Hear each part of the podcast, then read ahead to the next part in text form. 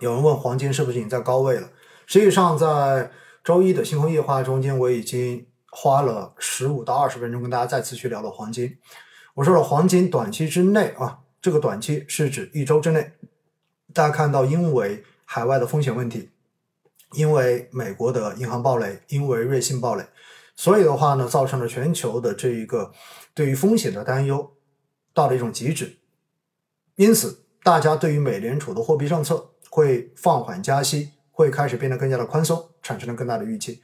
所以在这种情况之下，我们看到美国的国债利率跟美国的实际利率都出现了比较明显的下跌。因此呢，黄金价格在短短的几天之内出现了一波跳涨。那这个涨上去之后，你说它的风险大不大？那肯定大呀。就像我平时一直强调的，任何的资产，不管它多么的好，短期之内涨得过快，它的风险肯定都很大。因为短期上去之后，上得快，下得也快。但是呢，下来之后，我要说的是，黄金在今年目前往后看，我至少觉得至少一年的维度之内，哈，从目前来看，黄金仍然是一个值得大家去重视跟配置的资产。说白了，短期的价格确实冲的有点快，有点高，你可以忍一忍。如果你担心错过机会的话，那你就分批，你就定投。我个人觉得是比较好的选择。那黄金之所以我觉得它后面还是有很好的机会，原因有以下的几个。第一的话。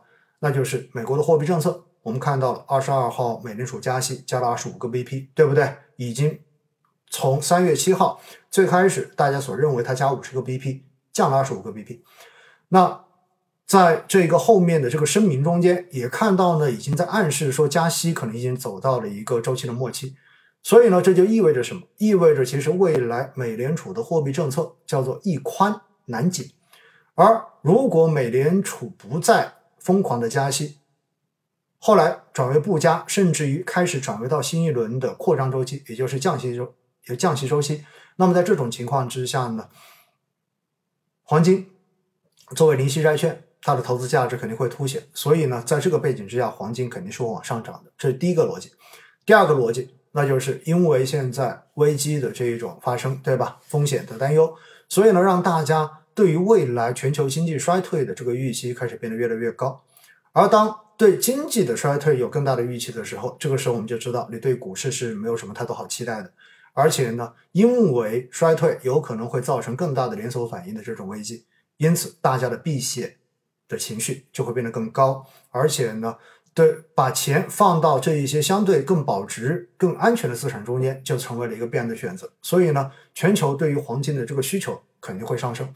从这一点的话呢，从周一直播中间跟大家讲到，各国央行在过去一年在加仓，对吧？增持黄金，当时已经讲得非常清楚了。如果你不记得，你可以找周一的那一个直播回放去听一听，好不好？小宇宙上面有啊，然后 B 站上面也有视频的回放。那这是第二层逻辑，而第三层逻辑呢，就是地缘政治冲突。那我们知道呢，中美之间，对吧？俄乌冲突也包括在。今天吧，我们又看到以色列又开始空袭叙利亚了。所以呢，随着全球经济状况的越来越差，实际上各国国内的矛盾变得激化的可能性也会变得越来越大。在这种情况之下呢，地缘政治风险也会变得越来越高。那么在这种情况之下，我们说枪炮一响，黄金万两，所以呢，黄金也会受到各种资本的这种追捧。因此，上面三个理由都可以支撑我们的判断，那就是黄金在接下来以一年为维度来看的话，实际上未来的这个投资跟配置的价值还是不错的。只不过短期因为上的过快，它是因为风险性事件，对吧？因为对于暴雷的这种担忧，所以的话呢，飙得太快了。那么短期的这一种飙得太快，那么很快有可能就会调下来。